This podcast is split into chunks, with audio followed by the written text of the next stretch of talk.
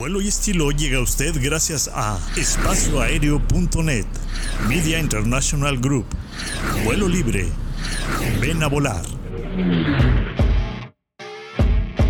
Todo lo que siempre quisiste saber sobre aviación lo encuentras en espacioaéreo.net. Para estar bien informado, solo en espacio aéreo. Media International Group te lleva a lo más recóndito en el mundo de la aviación. Entérate por nosotros de lo que no te dirán otros medios. Encuéntranos en Facebook como Media International Group. Soy Jesús Núñez. Desde siempre me ha apasionado el fascinante mundo de la aviación. Acompáñenme a compartir con ustedes la experiencia única de volar. Aquí, en vuelo libre, donde se vive la pasión por volar. Ven a volar. Somos la agencia especializada en experiencias aéreas con más de 15 años promoviendo las actividades con los mejores de cada especialidad. Ven a volar México.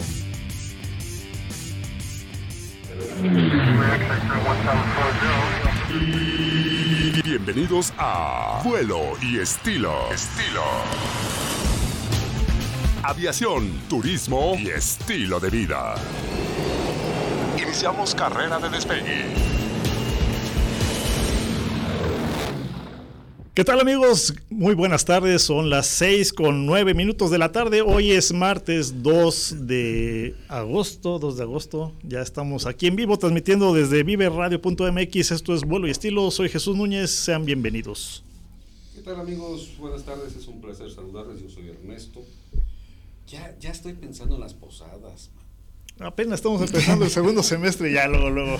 Es que ya. ¿Ya, ¿Ya huele a ponche? Ya huele a ponchecito. pues hay que bañarse, compadre, porque sí, ya te hace falta. Bueno. Enrique, buenas tardes. Hola, buenas tardes. Buenas lluviosas tardes desde el centro de la Bien República. lluviosas tardes, bien lluviosas. Bien Sí. lluviosas, claro que sí. Así es. Debería estar Huele- lloviendo en el norte. Huele a tormenta en el mundo. Y no exactamente de, De lluvia. De lluvia. ¿eh? Pero bueno, lluvia de otra cosa. Lluvia de otra cosa. Ojalá, ojalá no. Toco madera. Ok, les recordamos nuestras redes sociales eh, del programa en Facebook VE Aviación y Turismo, en Instagram nos encuentran como Vuelo y Estilo MX, en Twitter como Vuelo y Estilo. Y tus redes sociales, Ernie-megamente en Instagram. aéreo de un bajo espacio Twitter.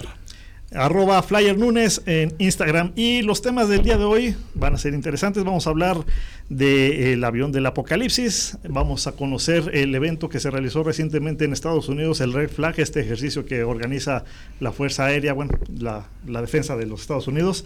Vamos a conocer también eh, sobre los combates aéreos ah, a incendios, que ahorita es una temporada fuerte, sobre Estuvieron todo todos, ¿eh? en muchos lados, ¿eh? En Red Flag estuvieron todos. Todos, todos. Todas las fuerzas aéreas de Estados Unidos. ¿Por qué te burlas de Jesús? No, no me burlo de Jesús. Vamos, es- es- tampoco quiero ser de mala ya nos pusimos mejor la cápsula. Sí.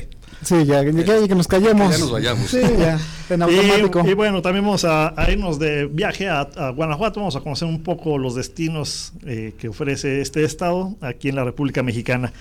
Y para entrar un poquito en tema de lo que está sucediendo en estos días recientemente, pues son muchas noticias ¿no? que tenemos para discutir y, hablar, pues unas que siguen, siguen dando muchas noticias, pues es el Aeropuerto Internacional de la Ciudad de México, que ahora con el ¿Ahora tema qué pasó? de las fallas estructurales que vienen con las fallas de mantenimiento y etcétera, etcétera, prácticamente desde que se construyó esa segunda fase de la Terminal 2 La T2. y pues ahora pues con la reciente falta de mantenimiento por parte de, de los nuevos Miren, administradores. yo, yo les puedo decir una cosa. Cualquier funcionario de gobierno o cómo se llaman, representantes de gobierno, de- del nivel que quieran, que no esté perfectamente enterado de cómo está la situación de ese aeropuerto, que presente su renuncia inmediatamente. Todos, Mm, todos, todos sabían perfectamente cuál es la situación de la Terminal 1 y de la Terminal 2. Como fue construida esa, esa, esa Terminal 2, y era así como de, pues nomás tantito para mientras lo que llega está el la otro. otra, Ujú. sí. Y que ahora nos salgan con el choro mareador de que, no, pues es que si nos las dejaron, pues es que casi se hunde. Bueno, esa ha Pues sido, es que- ha sido esa, esa la, la manera de ¿cómo se dice? De, de- Disculparse. que- disculparse del gobierno actualmente, o sea, Sí.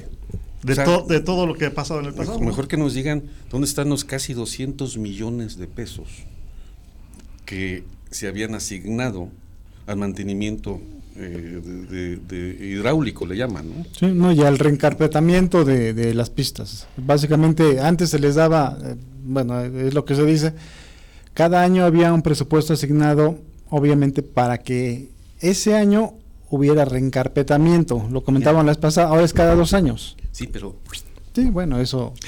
ya pasó. sí, Ya desapareció. desapareció. ¿Onta? ¿Onta? Ay, Jesucito. Deja de jugar, niño. bueno, y otro de los temas es que este es muy, muy extenso también, el tema del aeropuerto de la Ciudad de México, y creo que va a ser un tema de cada semana.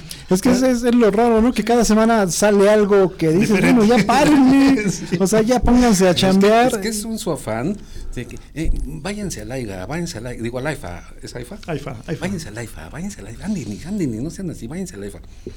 Por Dios, siempre dan nota con el... Y, y, y lo- no es eso lo peor, lo peor es que están, por una No. estupidez, poniendo en riesgo a miles de, la vida de miles de personas. Claro. Pero bueno, no, no, no, no seas resentido con tus comentarios. Es, no, no tengas mala fe contra, contra lo que está pasando. Vamos a platicarles mejor de, de otro, otro, otra noticia este, importante que está sucediendo esta semana. Es la, la basura espacial que cayó del cohete de, De los chinos. de los chinos, ¿no? Que El traen- Debris. Ya ni la China, en esos chinos de veras. ¿Eh? No, Dios. pues puros problemas con ellos. Es eh, la segunda o tercera vez en este año que mandan su debris hacia la Tierra Sí. y no cae donde se supone que tiene que caer. Exacto. Entonces, Pero, pero aparte de que no cae donde tiene que caer, ¿por qué no lo anuncian? ¿Por qué no dicen al mundo? Aguas. Aguas, acabamos de mandar, ay, espérate, güey, acabamos de mandar otra vez. ¿no?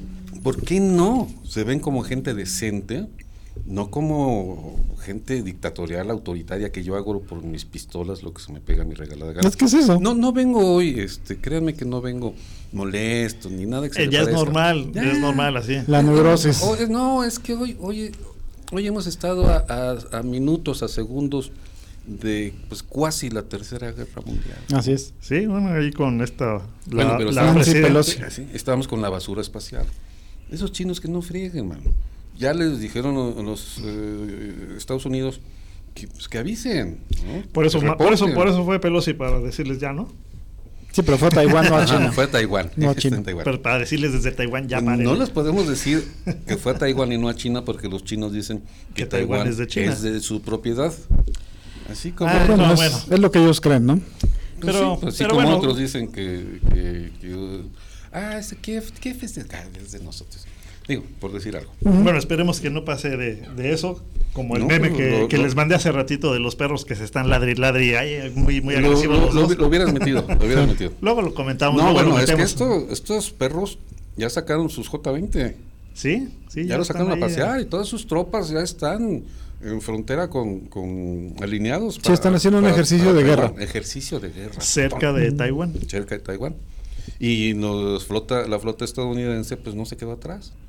Y ya van en friega también para allá. Ah, bueno, vámonos con el vuelo del informante. Son temas que después vamos a platicar con, con más tiempo. Vámonos al vuelo del informante.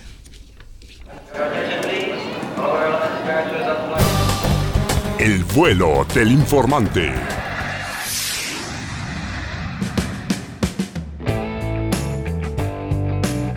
¿Qué tal amigas y amigos? Es un placer saludarles desde el vuelo del informante, donde les hablaremos sobre los temas del programa de hoy, como el del llamado avión del apocalipsis, o vigilante nocturno, o avión del juicio final. Muy creativos los rijosos militares, y por nombres no paramos para reconocer no a uno, sino a los cuatro Boeing 747E4B, que surcarían, o surcarán, los cielos convirtiéndose en el pentágono del aire en caso de guerra entre los Estados Unidos y algunas de las otras naciones dirigidas por sujetos enfermos con sueños de dominación, anexionistas y dictatoriales. Ahora mismo los E4B andan, según los mandos estadounidenses, en sesiones de entrenamiento para que no se oxiden los fierros ni se acalambren las tripulaciones. Pero según nuestros informantes, La llegada del 747 al Royal International Air Tattoo en Inglaterra fue un ejercicio de acercamiento y observación a la zona de guerra entre Rusia y Ucrania y a los países que pudieran ser atacados por Rusia si se extiende el conflicto. Para los estrategas militares ya es imperioso, aunque ustedes no lo crean, saber altitud, velocidad y distancia en que él o los Boeing deberán operar durante las acciones bélicas. También vamos a eh, entrarle al tema de los incendios y sobre todo la participación de aviones y helicópteros en los incendios forestales, contra los que muchas veces es muy poco lo que los humanos pueden hacer, como en aquel de Yellowstone en 1988, sí, de aquel inmenso parque nacional en los Estados Unidos, donde docenas y docenas de aviones y helicópteros, más de 10.000 bomberos e integrantes de la Guardia Nacional se enfrascaron durante meses no recuerdo cuántos, pero sí fueron bastantes meses, en una lucha sin cuartel contra el fuego, al que poco o nada le pudieron hacer. Casi vencidos, tuvieron que esperar. Adivinen qué, amigas y amigos. Pues nada más la llegada de la otra parte de la naturaleza, también incontrolable para los seres humanos, que es la lluvia. Afortunadamente llegó la temporada de lluvia y con eso se terminó aquel devastador incendio contra el que poco se pudo. Y mientras terminamos con este planeta al que le tundimos con singular alegría, los especialistas estudian el que se tenga que incrementar el número de naves aéreas destinadas para la lucha contra los incendios, dado que cada año crecen en número y extensión. ¿Quién pudiera imaginar que zonas gélidas del mundo como Alaska, Siberia, etcétera, pudieran ser presas del fuego que ahora les ataca con mayor voracidad y frecuencia? Se fue la era glaciar. ¿Seguirá la era del fuego?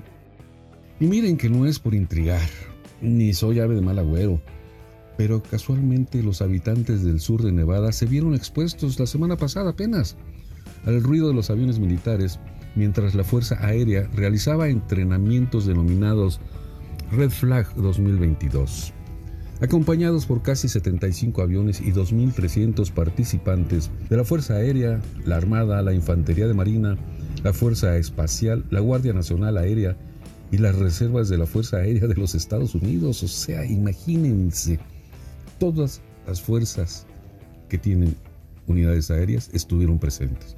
24 unidades participaron eh, en escenarios de misiones complejas contra fuerzas agresoras, o sea, representaron realmente las fuerzas enemigas. Esta bandera roja puso énfasis en la integración de fuerzas conjuntas, o sea, como les dije, todos, todos, todas sus fuerzas militares estuvieron unidas en ese ejercicio. Ese, ese ejercicio conjunto, eh, ¿a qué obedecerá? ¿Por qué utilizaron fuerzas agresoras que simularon ser enemigos de dos países en específico? Vale la pena ponerse a pensar. Aquí seguimos, amigas y amigos de Vuelo y Estilo. Gracias. Ya estamos aquí de regreso, son las 6.23 de la tarde, transmitiendo en vivo desde la Ciudad de México, nuestras redes sociales en Facebook, VE Aviación y Turismo, nuestro Instagram, arroba vuelo y estilo MX y en Twitter también vuelo y estilo. Y tus redes para que se las repitas. Ernie-megamente en Instagram. Twitter, aéreo bien bajo espacio. Arroba Flyer Nunes en Instagram. Y bueno, en este segmento vamos a platicar del ejercicio que realizan en Estados Unidos, eh, sobre todo todos los eh, agrupamientos, ¿cómo les podemos llamar? Instituciones. Todo aquel que tenga eh, una aeronave de combate que pueda ayudar en diferentes situaciones en Estados Unidos, formaron parte de este ejercicio, ¿no? El red flag. Bueno, es algo así. Eh, la, idea es que suena muy exagerado, pero bueno. Eh, hay, hay, que empezar eh, por el principio. son tres red flags al año. Es Red Flag 22.1, 22.2, 23, 22.3. Este es el último de este año. Hasta el próximo año se efectuaría el 23.1. Y este año es para únicamente la eh, la Fuerza Aérea estadounidense y sus agregados, o sea, no hay países invitados. Eh, y el objetivo principal del Red Flag es que los pilotos noveles, los que apenas se acaban de graduar o no han tenido participación en combate, eh, vean cómo es la realidad entrecomillada de participar en un ejercicio real y que ellos vuelen sus primeros ejercicios eh, de, De esta forma, de combate en un ejercicio de guerra. Aquí en este eh, Red Flag, eh, el último del año, la novedad es que se amplió el campo de combate, se triplicó a 36 mil millas cuadradas en eh, conjunto con la FAA porque no se rige la USAF sola. Eh, y van a entrar tres escuadrones de agresores. Es la primera vez que participa un avión vez. de quinta generación, un F-30, bueno, el escuadrón de F-35 van a participar con los F-16 y los F-15 para tratar de hacerle la vida difícil a estos nuevos O sea, esos tres pilotos. tipos de aeronaves eh, están eh, participando como los enemigos. Los agresores, son los agresores, agresores. son escuadrones agresores. Que El equipo rojo, ¿no? Que Exactamente, Red Team. Ujú. ¿Por, qué, por qué ponen un F-35 como agresor? Es que ya son, ese escuadrón se dio de alta este año, o sea, es, toda la novedad viene en este Red Flag. El escuadrón 65 se volvió a activar, pero la novedad fue que con F-35. Incluso los F-35 ya lo explicábamos aquí en un programa pasado que se pintaron eh, como, Como agresores, como chinos. Casualmente, ¿no? Ajá. Casualmente, Y ahora van a, a actuar para derribar a todo el Blue Team, que son los pilotos nuevos. El objetivo de esto es no nada más establecer eh, pelea de perros, que es una pelea aérea, sino que los aviones tienen que defender y atacar respectivamente eh, a áreas eh, Objetivos, instaladas, ¿no? objetivos en tierra. Ajá.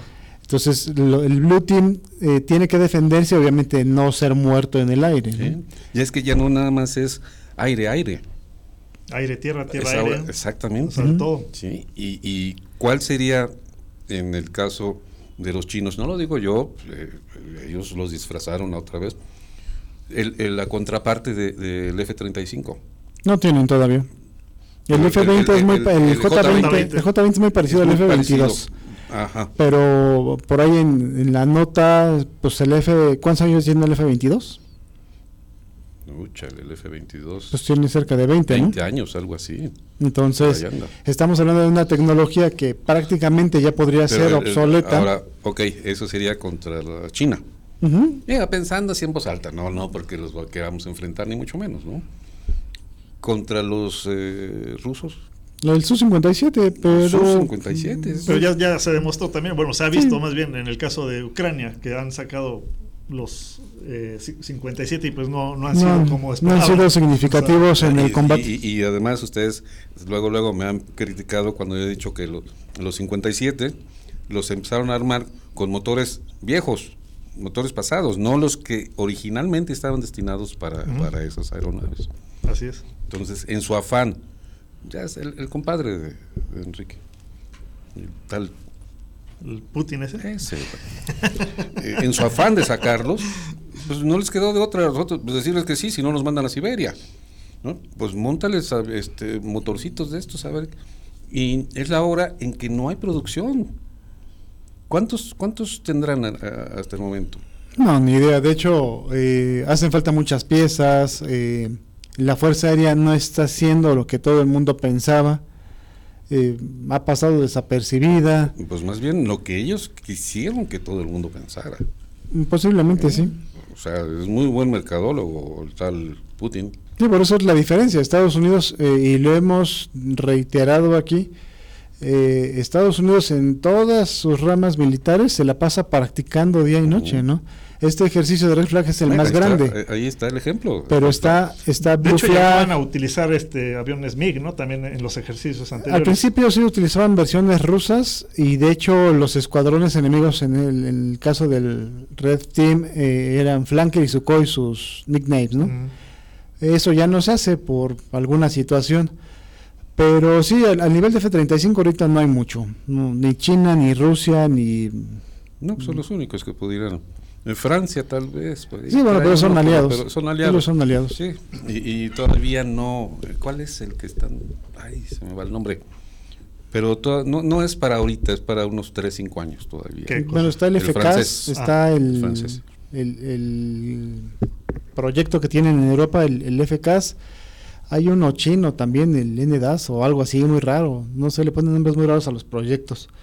Eh, aquí hay otra parte importante que que hay que dar a conocer es que este ejercicio, eh, como es en montes, uno puede ir con un guía de turistas y puede estar tomando fotos. Sí, está muy interesante. Y eh, se realiza, eh, bueno, se acaba de realizar más bien. eh, Se acaba de terminar. terminar, ¿verdad? Y son fechas ya específicas para, para cada una de las ediciones. Se supone que es- las pueden mover. Esta fecha Eh, se me hace mucha coincidencia con lo que está sucediendo. Las puedes mover, de hecho, eh, hay una muy, muy padre, este año fue en Alaska, eh, y ahí fueron muchos agresores, ahí participaron también aviones, me parece, europeos en esta edición, y eso estaría de super lujo poder ir a, a esas tierras a presenciarlo, ¿no? Porque Sí. pues vienen franceses, eh, no sé, es- es- debe ser un espectáculo Sí, impresionante. ser. Y eh, ahorita una parte triste es que eh, Holanda, los Países Bajos, se acaban de despedir del entrenamiento en Estados Unidos con los F-16. Entonces se van a homologar a F-35 muchos aliados de la OTAN. Y ahí se va a poner bastante interesante porque va a depender de los pilotos y su capacitación.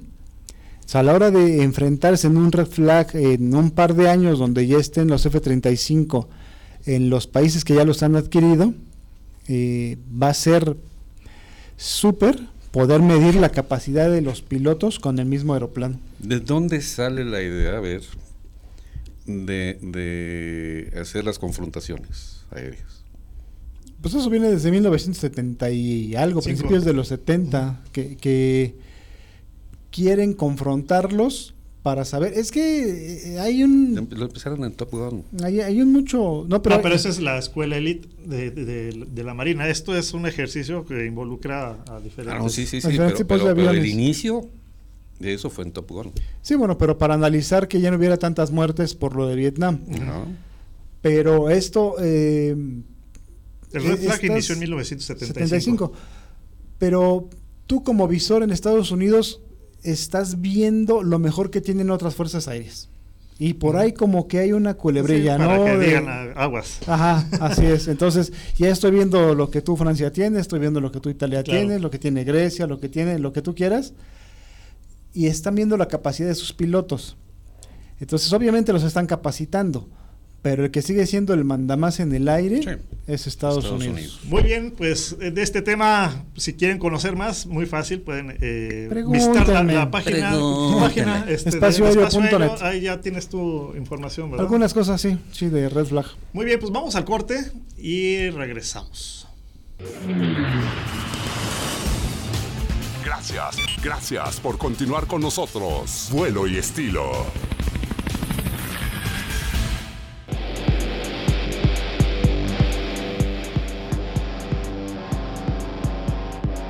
¿Qué tal amigas y amigos de Vuelo y Estilo? Es un gusto saludarles nuevamente este martes que hablaremos sobre el avión del apocalipsis.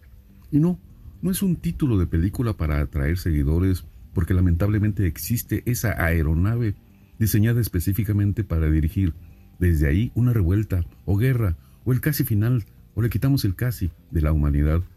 O sea, la idea del gobierno estadounidense dueño de las cuatro naves a las que se les refiere como Doomsday Plane para que vean que no exagero, aunque la traducción pudiera ser avión del fin del mundo. Es que si sus poderosos enemigos se pusieran más locos de lo que algunos ya se pusieron asesinando inocentes en Ucrania, los Boeing E-4B despegarían de inmediato para convertirse en el Pentágono del aire, albergando a los altos mandos militares estadounidenses divididos en las cuatro impresionantes fortalezas que bien pueden surcar los aires del mundo durante muchos días de ser necesario. El antecedente surge a partir del final de la Segunda Guerra Mundial, cuando Estados Unidos utiliza dos Boeing B-29, el Enola Gay y el Boxcar, desde los cuales se soltaron las bombas atómicas que prácticamente borraron del mapa las ciudades de Hiroshima y tres días después Nagasaki. Años después, la crisis de los misiles en Bahía de Cochinos también tuvo que ver, donde por medio de un avión espía Estados Unidos descubre la instalación de misiles nucleares soviéticos en la isla de Cuba. Y a los pocos días,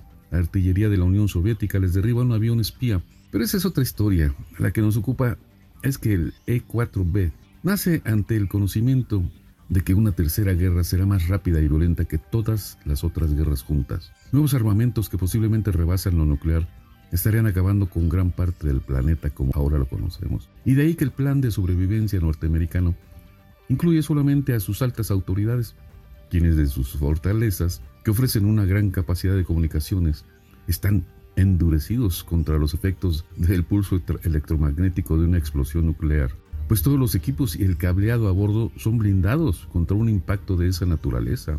Medidas adicionales bloquearían la radiación proveniente del sistema de aire de la cabina, incluyendo el uso de las mismas placas para cubrir las ventanas de los hornos de microondas. Fíjense nada más hasta dónde llegamos. Eh, fueron colocadas en las ventanas de la cabina. Desde allí, y gracias a su sistema de reabastecimiento aéreo, los generales dictarían órdenes a lo que fuera quedando de sus fuerzas militares. La belicosidad tiene un precio en todos los órdenes de la vida, y nada más chequen el dato de especialistas, quienes estiman la inversión para desarrollar el primer E4B en cerca de mil millones de dólares. El despliegue de la flota, cuando sea necesario, se ubica el precio en 250 millones de dólares por avión. En el 2005, la Fuerza Aérea de los Estados Unidos concedió a Boeing un contrato de 2 mil millones de dólares para que realizara la actualización continua de la flota. Eh, aunque supongo que para la fecha ya hubo otra concesión económica a Boeing para continuar el mantenimiento, aunque ya también se habla de sustituir a los cuatro vigilantes nocturnos, como también se les conoce, a esos aviones del apocalipsis, ya que esos fuselajes de los 747 se hace viejo con casi 50 años de antigüedad. Pero, mm, ¿quieren saber más? No se despeguen de vuelo y estilo, amigas y amigos. Gracias.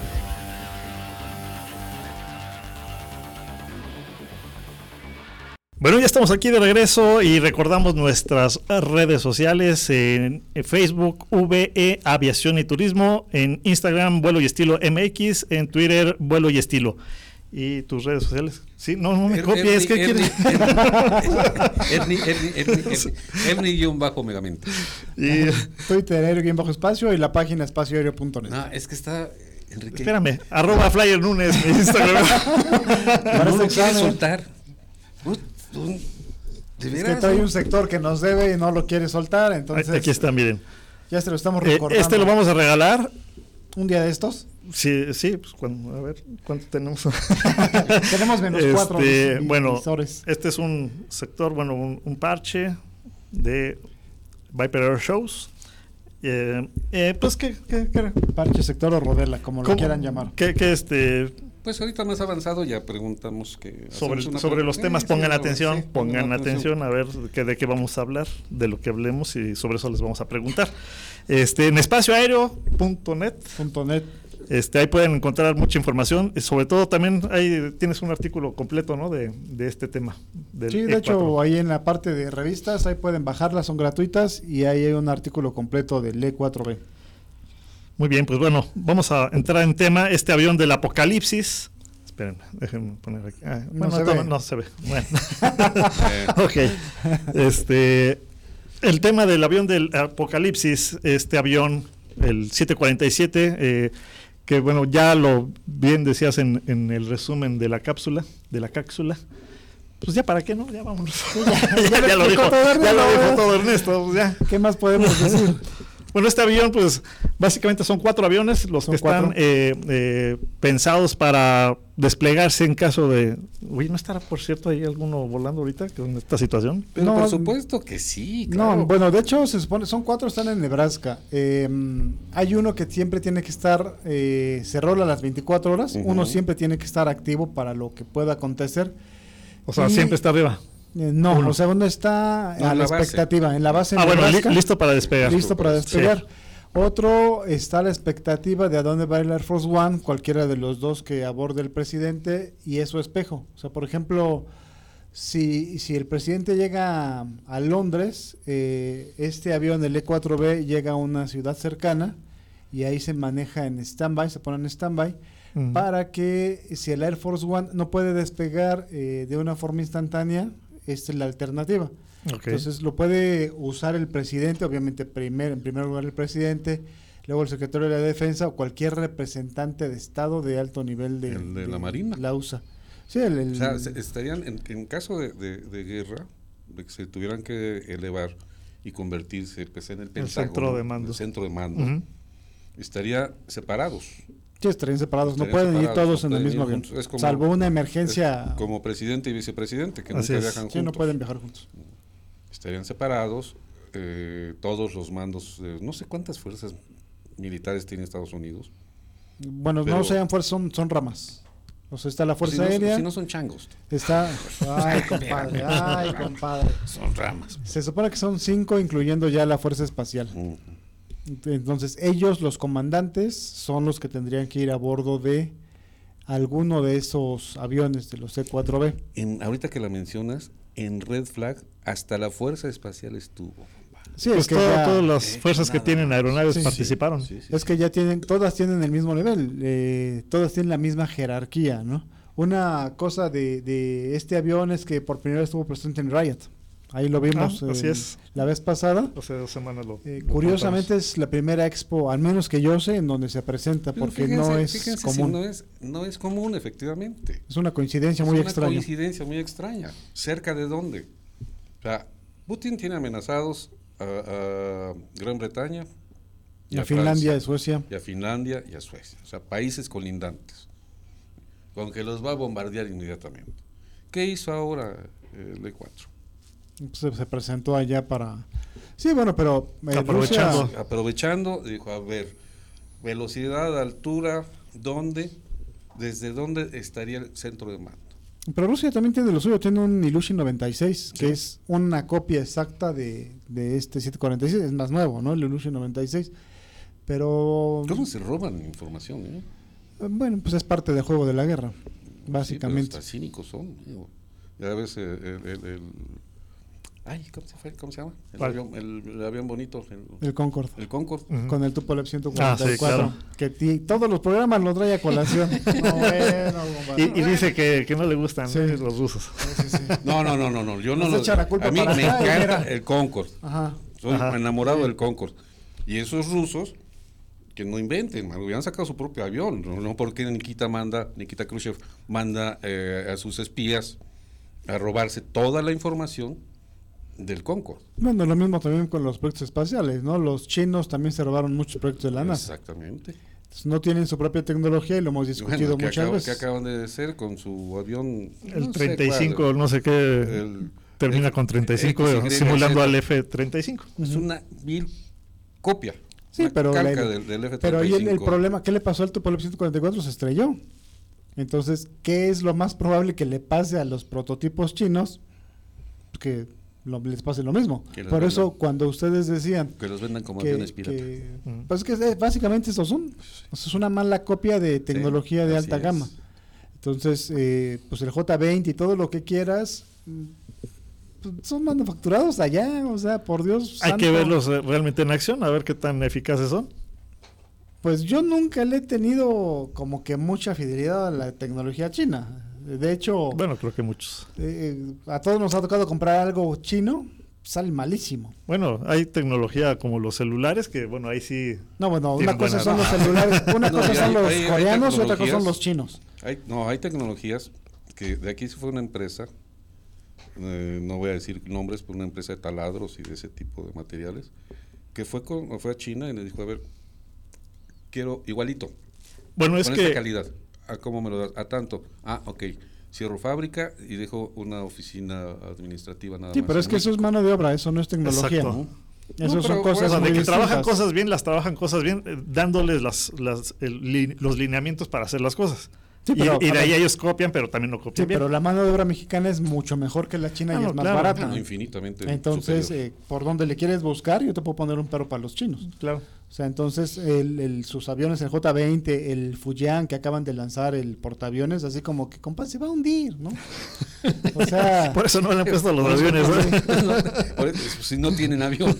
le vas a dar a la izquierda y se va a ir a la derecha. O sea, es tecnología muy mala china. O lo Sí. acabamos de platicar con sus satélites. No saben dónde van a caer, se caen a cada rato.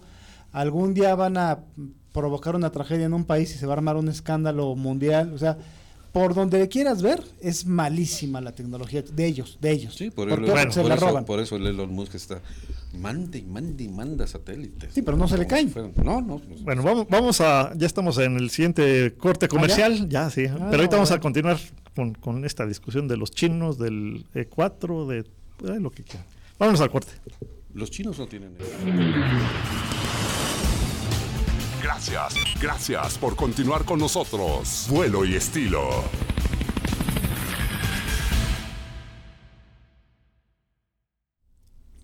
Bueno, pues son las 6:47 de la tarde, transmitiendo eh, completamente en vivo desde la Ciudad de México a través de viverradio.mx. Esto es vuelo y estilo. Estamos hablando del avión EB4, el avión del apocalipsis. E4B. E4B. E4. ¿Qué dije? E4. EB4. Ya, ya me parezco. Ernesto. Ahí Ya tuve hiciste, que ahí repetirla. hiciste repetir. Me, Tuve que- me repetir quedé con eso de veces. tantas veces que la repetiste que se me quedó grabado. Ajá, ajá. Bueno, rec- recuerda tus redes sociales. Ernie-megamente en Instagram. Espa- aéreo guion bajo espacio en Twitter y la página espacio.net. A ver, otra vez repite. Aéreo guion bajo espacio en Twitter y la página espacioaéreo.net. Y mi Instagram, arroba Flyer Nunes. Y vuelo libre, también ahí nos siguen. Este, saludos a los que nos están siguiendo. A ver. No, Ivonne, no, no. buenas tardes. Qué bueno que nos está siguiendo. Sí, sí estoy aquí, amor. La única. Sí vine. Sí, nada más por eso nos sigue. A ver, a ver si es cierto. Para ver dónde andas. A ver si es cierto que, voy a donde digo que voy. bueno, estábamos hablando de El E E4B. del E4B y E4B. los chinos y que si lo tienen o no lo tienen, pues no lo Es tienen. impresionante cómo ese avión está recubierto, está protegido. Sí, de hecho la aviación es desconocida. O sea, ya tiene, como tú decías, 40, Es- es 50 años. tecnología de los ovnis. Eh, bueno, está bien. Este, puedes ir por agua y ahorita regresas, Jesús, por favor. Este, ¿Nos traes una agüita? Eh, ahí la, Sí, la- claro. la novedad de estos cuatro aviones es que son análogos. O sea, no tienen nada de diales, nada que se pueda estropear. Eh, su fuselaje puede resistir eh, una explosión nuclear, tanto Sí, el impulso sí, sí, sí, electromagnético como la explosión propiamente, obviamente no en el centro, sino ya yendo de salida. Y los cables tienen un blindaje especial que se desconoce exactamente cómo están ¿Cómo conformados está?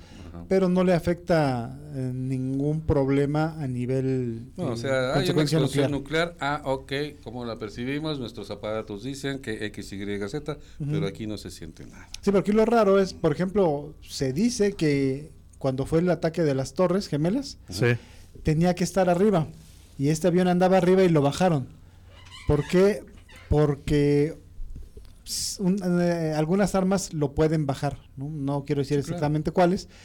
Entonces, su único, no sé, eh, su única cosa buena dentro de ese avión es su blindaje, ¿no? Que puede resistir un ataque nuclear, pero ahí en fuera es un avión normal. Normal. Claro. Sí, Tiene mejores motores, tiene los G, los General Electric CF650E en vez de los Pratt O sea, tú, tú dices que cuando fue el tema del 11 de septiembre, ¿el avión estaba arriba antes del ataque o después del ataque? lo subieron y lo bajaron casi de inmediato, porque como les avisaron que estaban atacando por vía aérea las torres, dijeron lo pueden derribar. No, y si lo derribar. subieron, es que ya sabían algo. No, o sea, me refiero que, por ejemplo, el Air Force One también se fue al aire, o sea, subieron al presidente y los dos aviones estaban en el aire en ese momento porque no sabían qué estaba pasando. No, este, el, el presidente estaba leyendo un libro a niños en la escuela y lo estaba leyendo al revés, ¿no? ¿Sí se acuerdan de eso? pero que sí, sí, ¿eh? pero eh, al presidente lo treparon en el Air Ah, Force sí. One. Entonces, en- o sea, obviamente no Por eso sabían te- qué iba a Por pasar eso tenía el libro al revés. Y lo sacan de la lectura de los chiquitines y lo suben al Air Force One y el Air Force One permanece y este avión lo bajan. Ok. Entonces eh, son cosas así que dices, bueno, pues si lo tienes para eso y lo bajas en el momento en que, no hay un percance, porque lo pueden derribar, eh, como que se contrapone la idea, ¿no? Claro. Entonces sí, efectivamente sirve para un ataque nuclear, pero de ahí en fuera es un avión común y corriente. O sea, básicamente Sí, es para que estén los, los centros de mando, los es. generales arriba y dirigiendo las operaciones. No Sí, es un porque- avión de ataque. No, No. no, por supuesto. No, bueno, nada. tiene defensas, tiene flares eh, o bengalas, como le quieran llamar. Tiene comunicación satelital directa, tiene internet al interior y al exterior, tiene eh, eh, VHF, o sea, tiene 17 sistemas distintos de comunicaciones. Por si falla uno, tiene la, Sí. la alternancia. Entonces, efectivamente, es un centro de comando eh, bien hecho. Puede estar hasta una semana en el aire sin ningún problema. Lo pueden estar reabasteciendo. Y obviamente, como lo comentabas, que eso me sorprendió mucho en la pregunta de, de Jesús que decía, bueno, ¿y cómo suben la comida? Pues cada semana, ¿no? Cada semana lo tienen Entonces, que básicamente, una semana sin problemas arriba en el aire con, con el abastecimiento de alimentos, agua, etcétera, para mantenerse bien y, Así y es. aterriza, ¿no? Y aun cuando su centro de operaciones está en Nebraska y pertenece a la Fuerza Aérea, todo el personal es de las cinco ramas. O sea, hay marineros, hay cuerpo de marines que son distintos. Está la Fuerza Espacial, está la USAF, eh, está la La Naval, Guardia. Está, está la Guardia, entonces hay de todo, ¿no? no Pues es únicamente personal USAF. Es la élite de la élite lo que está ahí. Sí, sí, sí, sí, sí. Al igual que en el Air Force One. Sí, bueno, y hay una cosa de estos aviones que mucha gente no conoce, que hay un grupo especial de fuerzas especiales francotiradores que son los que lo custodian. O sea, no es la gente que está alrededor del avión. Alrededor del avión eh, hay fuerzas especiales, pero hay francotiradores custodiando el avión desde lejos por cualquiera que se quiera acercar. Entonces, hay, hay muchas cosas inherentes a, a cómo cuidan este tipo de aeronaves. Cada que entre en operación una aeronave de estas, ¿cuántas personas hay a bordo contando tripulaciones y todo el personal operativo? Se supone que son entre 110 y 130 máximo los que están allá arriba, de diferentes especialidades.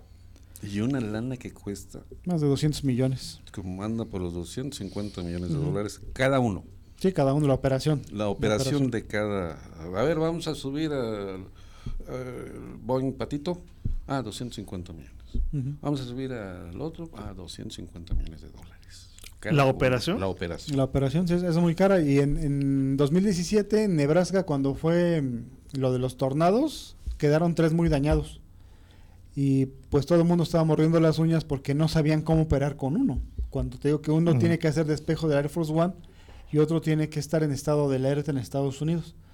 Entonces los echaron a andar como pudieron, pero fue un dineral. O sea, imagínate tres de estas aeronaves Bueno, dañadas al mismo más, tiempo. eh, eh, hace como 15 años se le asignaron a Boeing una partida presupuestal de dos mil millones de dólares. Dos mil millones de dólares para mantenimiento y actualización. Es que aparte ya son aviones muy viejos, pero son muy robustos. Es el icono de Boeing, los 747. Bueno, no, yo, yo no, tengo el no dato sé. de que el costo de, no operación, sino Ajá. el costo de la unidad es de 200, casi 230 millones. ¿A poco te cuesta la operación No, prácticamente no, no, otro no. avión? El, el- el costo de, de un avión andaba en los mil millones de dólares. Ah, chivas. Sí. A ver, enséñamelo. Evidencias.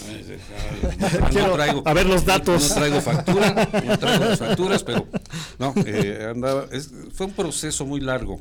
Porque se- de- según de- información que yo tengo de parte, bueno, ahora sí que de, de- de la información que genera el Departamento de la Defensa de los Estados Unidos es de 230 millones. Dime tú de dónde entonces, ¿por qué asignan dos mil millones de dólares Pues son cuatro para, aeronaves. para mantenimiento? Para Por mantenimiento. eso son, O sea, son, son cuatro y- y aeronaves. de hecho, eh, es lo mismo esa- que un avión eh, comercial, digo, te cuesta X cantidad y pues también tienes que asignarle un presupuesto al Pero mantenimiento. esa, pero- esa pero- cantidad, El costo de estos aviones fue menor porque fue pedacería. O sea, no fue un avión nuevo, sino que dijeron, Boeing le dijo a, los dos a primeros. Estados. Unidos, ajá, dijo, ahí tenemos unas alas, unos motores, eh, lo armamos y te va a costar tanto, ¿no? Entonces, sí, obviamente influye el, como dice Ernesto, el mantenimiento, eh, es, es un dineral. Y a la fecha pueden volar básicamente estos cuatro aviones hasta 2040. Ya están buscando sustitutos, Bueno, ya están pero exactamente. igual que el Air. Force One, un dineral. Ya, ya están pensando. eh, bueno, yo creo que ya han de haber recibido las propuestas para sustituir a los Boeing 747. Pues seguramente ya lo están trabajando, ¿no? De- Como, es- como es información que, Muy clasificada. Sí. muy- clasificada, que solo a pocos nos dan. Ujú. no, la suelta. Sí. Es difícil, es difícil, ¿no? Pero sí ya tiene... Pues si nos explicas hecho- tal vez lo entendamos. De Así hecho, eh, lo dudo un poco, pero ahí luego, ahí luego. No, hace, estamos en 2022, Ajá. creo que 2019, 2020, por ahí, este, ya pidieron. Sí, ya se inició igual que Air Force inició. One, pero ahorita el problema pues es presupuestal, es mucha lana para... Y sobre todo, estando la situación como está, Sí, ¿no? prefieren obviamente de- dirigir ese presupuesto para otras actividades. para otras Y actividades. ahorita, por ejemplo, comparando este avión con un MRTT de Airbus, eh, no lo van a comprar porque es europeo, tienen que irse con Boeing 100%, Ujú. pero un A330 MRTT es muy superior a muchas cosas, a cualquier producto de Mm, Boeing. Sí, pero el nacionalismo Sí, es así el es. nacionalismo. y no, Así es. No, no lo van a comprar. Sí, no, no lo van a comprar. Ah, sería ir en contra de. Y ahorita, bueno, ¿cuánto cuesta el F-35? Sí, ¿no? Digo, por, por, lo que decíamos ahorita de presupuesto. Ah, bueno, pero ese, ese costo, bueno, comentábamos que era el costo del programa. Eh, no, me refiero a que eh, el presupuesto prefieren asignarlo ahorita. Ah, claro. A esa otra ah, parte. No, sí, sí. Tienen prioridades. Las sí, prioridades por son supuesto. producir F-35 Sí. y actualizar los otros, ¿cómo se llaman? Los FM... F, eh, 22, los F-22, 22, los F-18 los también están 18 siendo también, los- actualizados. ajá. Pues, Pues esa es su prioridad, no, no del avión presidencial, ni los eh, E4. Entonces Sí, ahorita tenemos cuatro aeronaves que son Boeing 747-200. 200. 200. Eh, están basados en Nebraska los cuatro Los o, cuatro o en están- Nebraska. Sí, están los, ahí es su, su base. Y curiosamente son gemelos del Air Force One, que también era, me parece, un 200 SP. El- los dos Air Force One. Y uno estaba en tierra, el 29000, regresó de Europa y lo tienen en Overhaul. Entonces tienen un Air Force One disponible ahorita y los cuatro E4B. Que, pues sí, todos ya tienen que ir pensando en Pues sustituirse. es que ya son casi 50 años, 70, 70 y cachillo, Ujú. fue que se empezaron a... 74. 74, bueno, pues esto es, eh, 48 años ya, Sí, ya están viejillos. ya están viejillos y, y para, Son unos jovenazos todavía. para la naturaleza de, de lo que se pudiera venir. Sí, no, tomando en cuenta que ya muchas empresas comerciales se hicieron de sus 747-400, que eran más nuevos, ahí podemos darnos una idea de, de qué tan viejos son. Bueno, pero también qué tanto los operaban. O sea, qué, tan, qué tanto uso le están dando a esos aviones. Eh, pues se supone que... O sea, ¿cuántas horas de, de vuelo tendrán en comparación con un 747-400 que ya es que desecharon? también sirven para, des- para adiestramiento. Ajá. Entonces, también, eh, o sea, sí, sí son volados, ¿no? Ok. Sí son volados y los vuelos no son eh, De una horita. de una horita, o sea, son vuelos muy, No. muy, muy largos. Entonces el fuselaje también debe estar muy gastado. Ok. Muy, muy gastado. Y sobre todo, si, los, si lo utilizan un poco para, a lo mejor para lo que no fueron creados, porque fueron creados para hacer centros de comando, pero con toda la infraestructura de que están eh, hechos, vamos, todo- toda la tecnología que traen, pues igual una espiadita por acá, una espiadita por allá, como, como sucedió ahora que fue a Riyadh. ¿no? Bueno, seguro, seguro lo hacen. eh, Si están ya volando, pues ni modo que nada más se encasillen en, en- en ese- ver, en esa a- actividad, a, ¿no? a qué altura no nos detectan? De arriba para abajo. Y de abajo para arriba, ¿a qué altura no nos detectan? ¿No? Porque obviamente pues ya ahora se tienen que cuidar mm, de, de abajo para arriba y de los satélites de arriba para abajo. Ujú, Sí, en ambas vías. Muy bien, pues este tema eh, de Ya el murió. E4B, si ustedes quieren saber más, pues entren a la página de espacioaéreo.net donde pueden descargar la revista donde viene el reportaje completo, Ujú. la información de, de esta aeronave que utiliza Estados Unidos como centro de mando en caso de, pues, de una guerra. Son las 7 de la tarde, vamos a ir a un corte y regresamos. Gracias, por continuar con nosotros. Vuelo y estilo.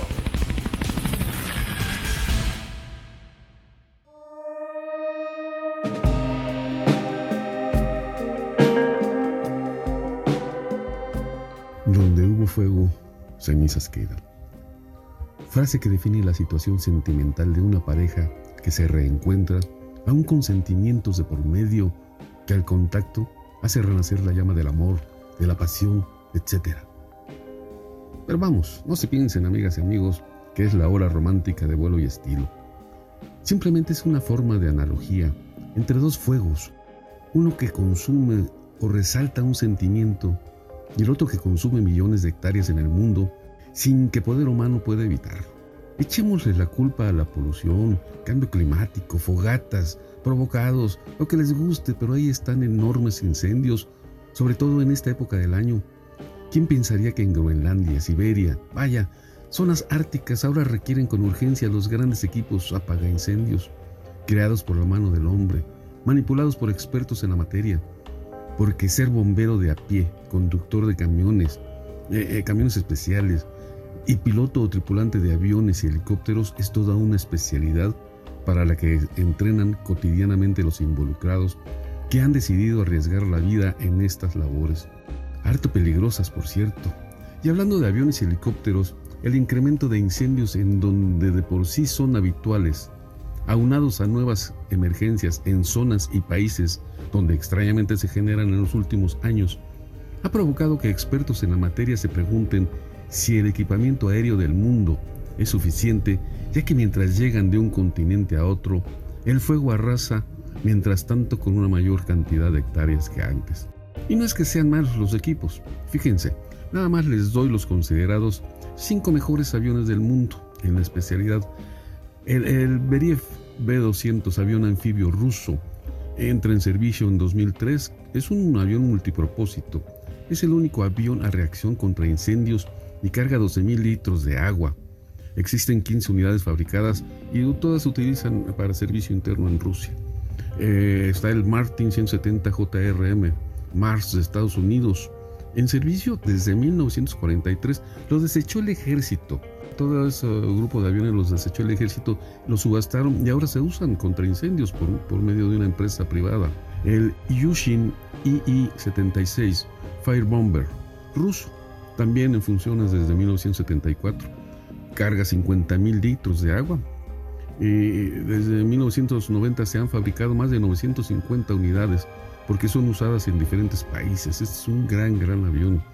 El DC-10 Air Tanker, avión de fuselaje ancho, que entra en servicio en 2006, carga hasta 45 mil litros de agua o retardante de fuego. Este agua o retardante las descarga en 8 segundos. Y el, que han considerado en primer lugar es el Boeing 747 Supertanker.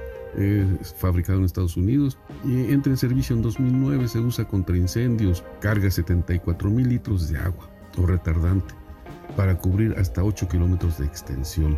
Se usa en diferentes países, lo tiene Chile, España y obviamente Estados Unidos. Es el más grande del mundo contra incendios y lo opera una compañía privada, la compañía Supertanker. En cuestión de helicópteros, nada más les digo que están, entre otros muchos, claro. El ruso Mi-8 opera desde 1967. es diseñado para transporte de tropas, pero se le puede colgar un balde de agua para 2.000 litros. El Eurocopter SC-225 Super Puma, francés, es también para pasajeros, está en funciones desde el 2004. Tiene un tanque de almacenamiento de agua y un cañón que dirige el chorro líquido. Es directo el CH-53E, el Super Stallion, diseñado para los marines de Estados Unidos en 2005 contra incendios. Eh, utiliza un balde para agua eh, que puede contener hasta 5.000 litros. El Boeing CH-47 Chinook de Estados Unidos también operando en funciones desde, el 62. Lo opera una empresa privada. Recarga 9.500 litros de agua en solo 9 segundos. ¿eh? Eh, está el Ericsson S64 Elite Tanker, también eh, diseñado, hecho, en, fabricado en Estados Unidos. Entró en funciones en 1962 y tiene un depósito para 10.000 litros que recarga en 45 segundos y son expulsados por su boquilla, por, por, una boquilla que, que, puede soltar 1100 litros en un minuto.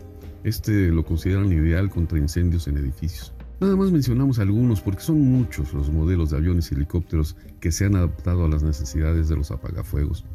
Pero ¿qué será? Que así como hubo una época glaciar en la Tierra hace millones de años, ahora estamos entrando a la era del fuego, o donde hubo fuego, cenizas quedarán. Aquí seguimos, amigas y amigos de vuelo y estilo. Gracias.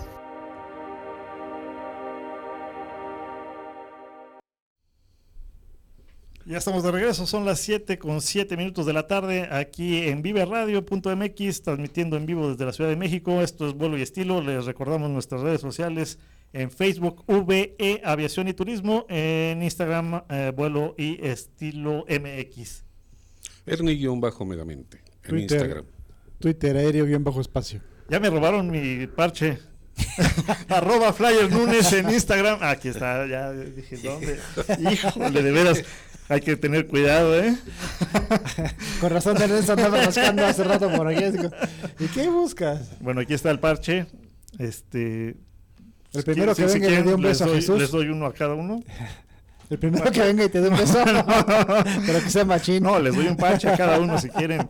Este pongan, sigan poniendo atención a, los contenidos que estamos manejando el día de hoy. para el final de- del programa vamos a decir, a hacer la pregunta, ¿no? Hacemos una pregunta. Y bueno, te hubiera puesto ahí la de Love is in the Air, ahí para, para entrar con tu cápsula. Bueno, es que me entró el momento romántico.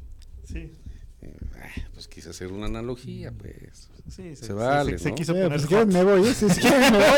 Ahí se, se- se hacen sus cosas que acostumbran y No. luego platicamos. No, de ese, de ese después hacemos otro programa. O sea que sí. no te hagas. no, bueno. Está bien, dijo luego para acá. No, está bien, ahí, ahí. Bueno, los incendios que ahorita están en su apogeo en diferentes partes del mundo es un tema que, pues año con año se, se habla de, de lo que está sucediendo en el mundo con diferentes incendios. Recientemente en California también está sucediendo un El incendio fuerte, ¿no? Ahorita. El más grande de, de California en la historia moderna. Y, y mira que California cada año tiene ese problema de, Sí, de de incendios, incendios. muy Sí, sí, grandes. Como que, mira, ya no compremos aquí, ya háganse para acá, porque ahí se incendia cada año. Sí, pero lo, lo peligroso, bueno, ahorita lo, lo histórico es en España, ¿no? En España, También. En Sí. España está feísimo el asunto y un saludo para allá, para los bomberos aéreos, los bomberos terrestres, para todos los equipos contra incendios.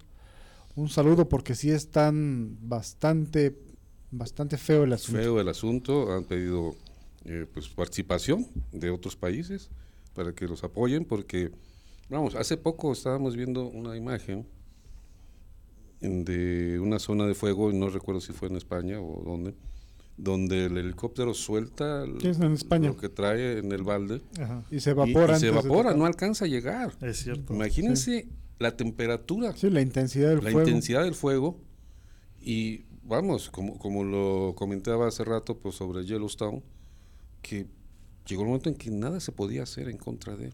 Sí, lo, peligroso es que eh, si llega un aguacerito, reaviva el fuego. Entonces tiene que ser Sí, algo muy por- intenso para... Sí, porque el, aguacerito normalmente viene acompañado de viento Sí, de oxígeno. y de entonces, oxígeno, entonces ahí es donde Sí. parte todo. Y aquí hay que hacer una acotación muy importante. Las, las aeronaves ayudan para minimizar el fuego, pero los que lo controlan son los bomberos de tierra. De tierra. Ellos son los que llevan el gran riesgo y la operación fuerte en este tipo de... No, pues son, son los que, son los que buscan con, por medio de zanjas y de, Ujú. estrategias de limitar las zonas. Claro. y Los que dicen para dónde tienen que echar el, el retardante, o el retardante, polvo, sí. el líquido o lo que vayan a echar. Sí, es impresionante. De hecho, digo, no tenemos aquí, pero hay imágenes de cómo es el, el combate de, de- de incendios a través de las aeronaves. Y hay una, una imagen que la verdad ha circulado en las redes desde hace ya mucho tiempo, que están en, pues digamos que en la montaña los bomberos de tierra y está saliendo uno de los aviones, un Air Tractor, Mm. eh, recién Un pequeñito. recién este eh, había soltado la- la- el, el retardante. Se ve impresionante la imagen porque digo, los Air Tractor no son aviones chicos, Sí, ¿no? eh, son muy grandes. Digo, en, en la imagen se, Se ven, ven se ven pequeños, pero son aviones muy grandes. Son grandes. De hecho, es imposible comentar, mencionar todos los modelos de avión y de Sí. Dedicados a, a- a estas situaciones. ¿no? Y son, son, o sea, la verdad es que los pilotos que están eh, al mando de estas aeronaves, pues se juegan No, fuerte se juegan el, el- todo. el Sí. pellejo, porque sí, todo. sí es impresionante sí. lo cerca que tiene que estar pasando de la zona de fuego. eh, en algunos casos. El caso de, por ejemplo, el ver un Boeing 747 a esa altitud sobre el terreno es Sí. impresionante cómo están. Eh, Recientemente estuvieron en México, ¿no? Bueno, un DC-10, ¿no? Que estuvo en la Bueno, ya hace algunos creo. años y en el norte lo, lo contrataron para los incendios, me parece que en Coahuila. Sí, en el norte del país. Pero aquí lo, lo raro es que no son flotas eh, que sean rentables porque se usan nada más en una temporada al año. Entonces, por eso muchas fuerzas aéreas no los usan. Pero, fíjate, hay, hay un programa que este, este programa eh, lo, lo- lo- lo está desarrollando un amigo, Sergio Rodríguez, Mm. Con la Fundación Vuelo Verde. Eh, el objetivo de esta fundación, que se lo propuso al gobierno desde que estaba Fox y que por intereses, ya sabemos, eh, políticos y ¿En de otros, ¿En aquí, dónde? no, ¿En este en, país? en un país imaginario. Sí, sí, porque en este país Este, jamás... Bueno, ese programa consiste en crear un, un escuadrón de combate, no solo de combate de incendios, sino también de reforestación, para que justo en momentos donde pues no hay esa situación de incendios, Se los aviones se ocupen para la reforestación en las zonas que Sí, se lo, requieren. lo tuvimos aquí, ¿no? Lo, lo Sí, hace platicamos, dos o tres programas. Los entrevistamos. Y justo lo que están haciendo estos amigos en Chiapas es una pequeña muestra de ese programa que, que- que ya se ha desarrollado no solo en México, sino en otras partes. El, el- el objetivo de esta Fundación de Vuelo Verde es ese, juntar los recursos, ya que el gobierno y instituciones no quisieron apoyar este proyecto. Ellos están recaudando fondos para ellos invertir en comprar los aviones y donarlos al gobierno para que a través de sus pilotos que están capacitados, pilotos de la Fuerza Aérea o de la Marina, formen un escuadrón y combatan y ayuden a reforestar pues diferentes zonas de- de- del país. Sí, es muy interesante. Está, está muy interesante el proyecto. Desafortunadamente, pues se ha topado con pared. Pues sabemos cómo es el gobierno y pues han decidido hacerlo por su cuenta. Entonces no es fácil y no es rápido porque pues es un proyecto grande en cuanto Bueno, a la puede- adquisición puede- de las aeronaves, hacer ¿no? el proyecto no pensando nada más en México. No, y esa es la intención. Eh, Ese proyecto so- Rusia renta sus aviones Sí, a otros países. De hecho, esa es parte de, de la proyección de ese proyecto, no solo para México, porque bueno, pues sabemos que hay, hay temporalidades donde sí pueden eh, combatir o, o reforestar, pero también pueden apoyar en, en otras regiones. Esperemos que bueno se pueda avanzar en ese proyecto que la verdad que vale la pena Sí, por y que, que pongan atención, pues en este caso la gente del gobierno. Que, Vale, o- vale o- la pena por, por una razón que comentaba en, en la cápsula.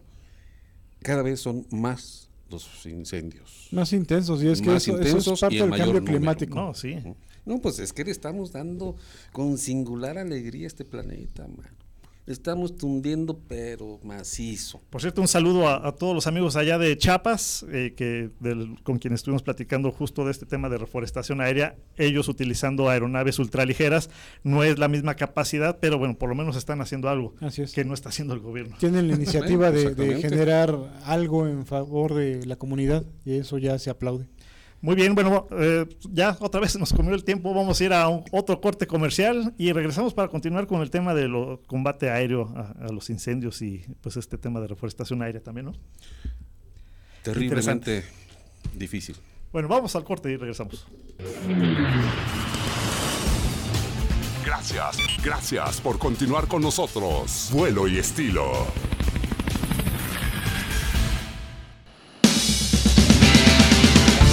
¿Sabías que 2022 marca el 25 aniversario del F-22 de brindar a Estados Unidos y sus aliados la superioridad aérea de quinta generación? ¿Estarán de acuerdo China y Rusia? Ay, ¿de qué te ríes? se pasa, ¿eh? Se pasa. Pero bueno, ya estamos aquí de regreso. Enrique, Enrique ayer casi se, se asfixia cuando lo escuchó. 7.17 de la tarde, estamos de regreso. Eh, bueno, ¿sabías que ya sabemos 25 años que se cumplen de este avión, del F-22? F-22? Y bueno, estamos con el tema de, de combate aéreo a incendios forestales y también pues el tema de la reforestación, que también estas aeronaves se pueden utilizar para eso y las han utilizado para, para el tema de la reforestación aérea. Sí, sobre todo por la distancia que pueden cubrir Sí, en kilómetros. Porque hay, hay programas de reforestación, bueno, en el caso de- de- del tema de reforestación, que hacen a pie eh, eh, y van reforestando, obviamente un, un espacio de una hectárea, por ejemplo, pues se van a tardar muchísimas horas en cubrirla. Con un avión, pues prácticamente minutos. Minutos, Así es, minutos. minutos cubren esa parte y eh, por eso es la utilización. Aquí en México, híjole, es que, bueno, da coraje que, que teniendo la posibilidad de, de- de implementar y ser líderes en ese tema también, pues no lo quieran hacer o no lo hayan querido hacer. Tam- Pero ah, bueno. dices, eh, ser líderes también. Pues en qué otra cosa somos líderes.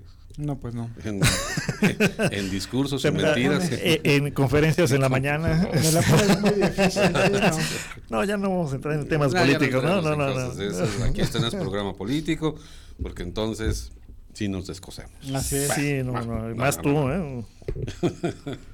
Bueno, Bueno, es que hay muchas Sí, es- aeronaves. muchísimos modelos y además desde los 40, ¿no? No, y Desde ahí- los 40, algo así. Sí, ahorita Airbus está probando el suyo, ¿no? Con 20 Ah, toneladas de cierto, agua. sí. sí, sí, sí, lo sí. acaba, de- acaba de hacer la demostración y parece que va bien, pero 20 el, el toneladas de A400, agua, ¿no? El A400 es muy poco, 20 toneladas de agua para el tipo de avión que es. Estabas hablando del 747-400, el más grande con 70, 75 toneladas. A lo mejor no nada más es para ese servicio, ¿eh? a lo mejor van a transportar No, no, bueno, sí, es que esos... esos y algún tipo de carga que limita un poco el espacio, ¿no? Porque Bueno, sí, el- el- suena poco. El A400, el CASA 295 y el C130 utilizan un sistema que se llama MAFS, que básicamente es como una bomba o contenedores que se ponen en la parte de carga, abren la cubierta, la rampa, y ahí van eh, tirando lo que lleven, ¿no? Que MAFS eh, quiere decir Modular Airborne Firefighting System, que es un kit Dile que sí. Ah, bueno. es, es un kit que se adapta, eh, o sea, compras por separado, vamos. ¿no? Ok. Entonces, sí, efectivamente, el avión sigue, eh, no sufre modificaciones, sigue sirviendo para transporte de tropas, para transporte de material, para lo que normalmente fue creado, pero ese sistema es únicamente contra incendios. Entonces, sí, es, es eh, cosa aparte y obviamente tienen que aprender a implementarlo. La cosa es, no son fabricados específicamente. Ninguno No, ha son sido adaptados. fabricado. Bueno, lo- los eh, Air Tractor, eh, esos sí son aviones No, eh, sí, los. Tractor, sí, sí, sí. Sí, el S-64, Pero el Ericsson también es contrafuegos. Así es. Así Bueno, que- pero los grandes, si como mencionas, callo, el pues. 747, el DC-10, Sí, obviamente sí, no son, son- aviones son que es aviones diseñados para eso. Ajá. Sí, de hecho se está adaptando ahora, como ya va a salir el DC-10, están adaptando un A330, eh, uno más grande, eh, más nuevo eh, y con mejor tecnología para, para hacer esto. También estaban probando recientemente en la semana, eh, probaron aparte del eh, A400 Del que A400. menciona Airbus, también un Casa 295, el, El, el W, W. el W, Ajá. sí, por ahí, no sé, en Sudamérica lo estaban probando, pero de hecho él sí tiene la capacidad, sea, el propio fabricante eh, eh, te hace la conversión o te dice con quién hacer la conversión eh, certificada para un water bomber, que es un bombero aéreo, ¿no? Entonces, eh, sí existe esa posibilidad. México me parece que no lo tiene, o al menos yo no lo sé, si su, su Casa 295W de la FAM tenga ese kit. No lo he visto yo interactuando en incendios, pero habría que preguntar por ahí a... Bueno, si lo tuvieran, México, ¿cuál hubieran participado en el incendio fuerte que hubo en, en- en el norte, por- ¿no? En el norte, Monterrey. Ajá, ¿no? por allá Digo, yo, yo no lo he visto, no De sé hecho, si lo tengan. ¿De dónde tu- tuvieron que traer uno rentado, Sí, precisamente? el DC-10. El DC-10. Ujú. Sí, también parece que el Supertanker también ya hizo gala hace algunos años en, en Ah, el norte. Guadalajara, ¿no? También Sí. hubo en, en el Bosque de la Primavera. En el bosque de la primavera. Sí, los dos ya estuvieron por acá, pero el, el DC-10 originalmente también que eran, eran tres o cuatro y ya nada más queda uno. Y lo van En, a en México, ¿cuáles 330. tenemos? En México tenemos los Hawks, tenemos el C-53, los MI, que son Bueno, el los de batalla. CH-53, pues ya no. No, bueno, y de hecho no sé si contaba con la capacidad del Ivalde, o sea, sí- o sea, sí la contaba, vamos, pero no sé si lo usaron contra incendios.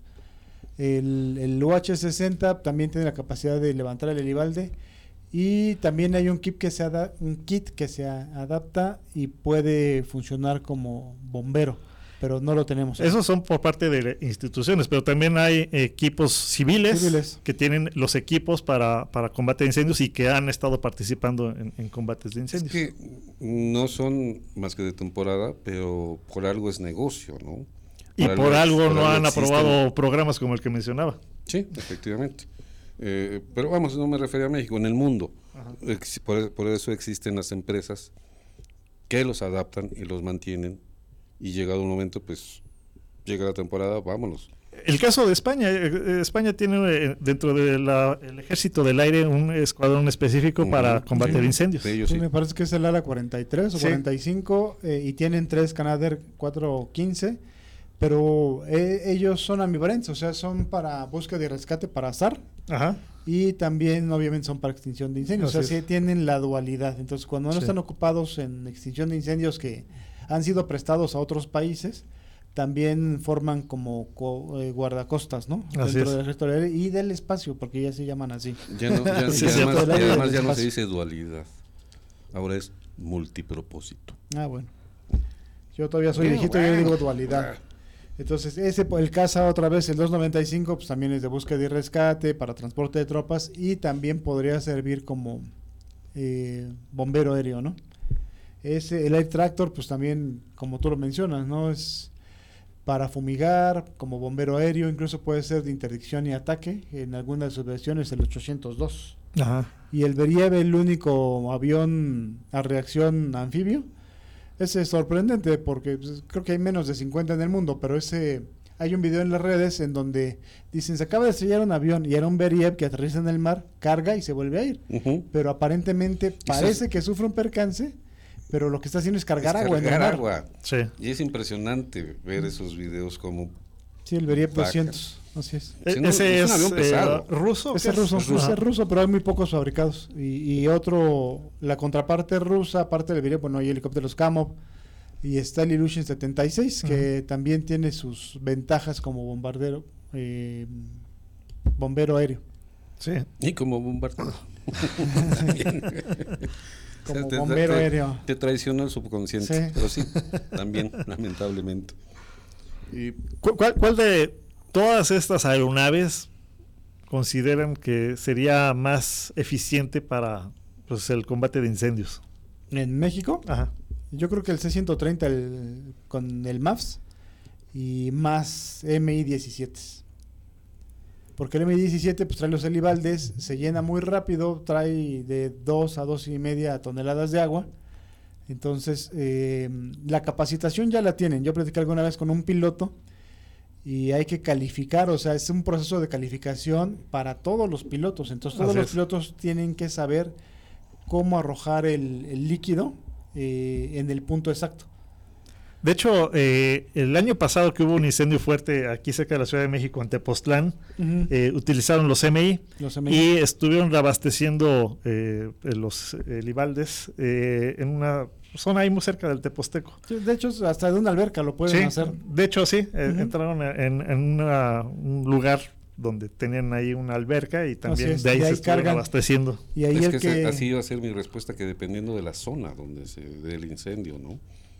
Por las recargas, precisamente. No, pero puede, o sea, el, el complemento del Elibalde es que puedes poner una piscina portátil y la vas llenando con pipas y de ahí baja el Elibalde, toman el agua y se vuelve a ir. Entonces, lo único, el único problema es el repostaje de la aeronave que obviamente no puede ser ahí, tiene que ser en un sitio controlado.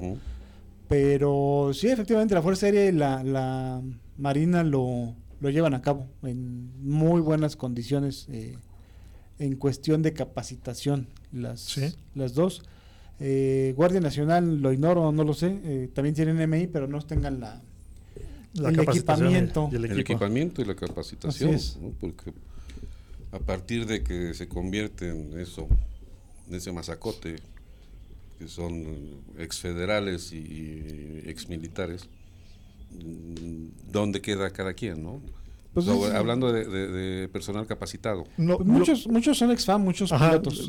sí, por lo general los pilotos eran ex-FAM. Sí, entonces la capacitación sí la tienen, pero me refiero a no tengan el Elibalde eh, y esa potestad que, que rige a las Fuerzas Armadas de apoyar en la extinción de incendios. Eso lo, lo desconozco. Yo si alguien lo sabe, no, pues que nos pues, escriba. este, Nuevo León, el incendio que hubo hace poquito, ¿qué? un par de meses, tres meses, algo así. Y tuvieron que traer un avión foráneo rentado. Sí, bueno, pero eso lo, lo, lo eligió el gobierno de allá. O sea, De ellos Nuevo León. vieron ajá, que no había... De hecho, no hay muchos MI, como lo comentábamos cuando vimos ver, lo del espérame, MI. espérame, espérame.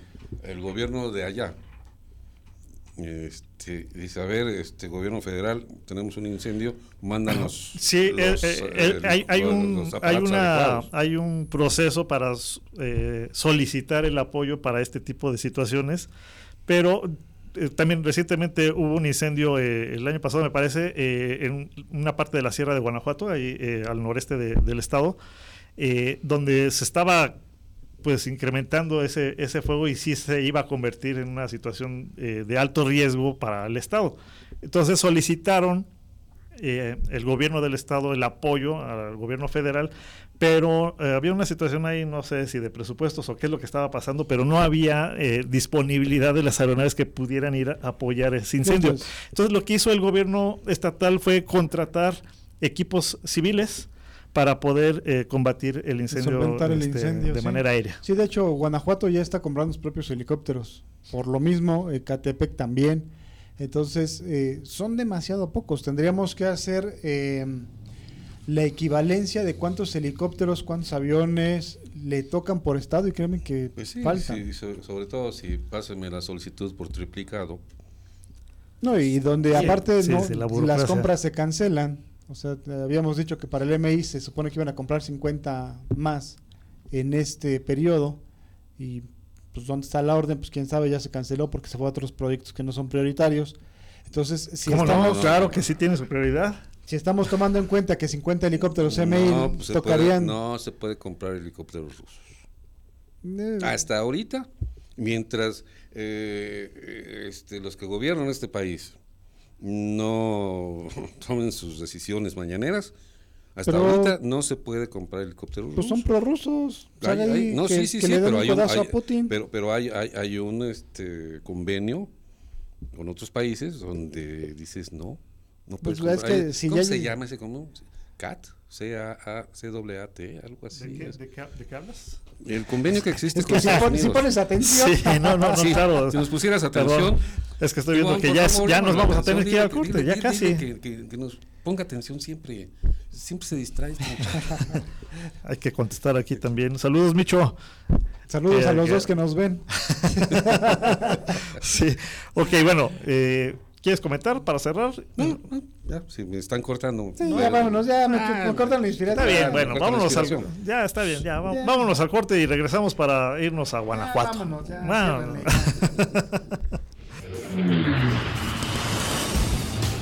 Gracias, gracias por continuar con nosotros. Vuelo y estilo.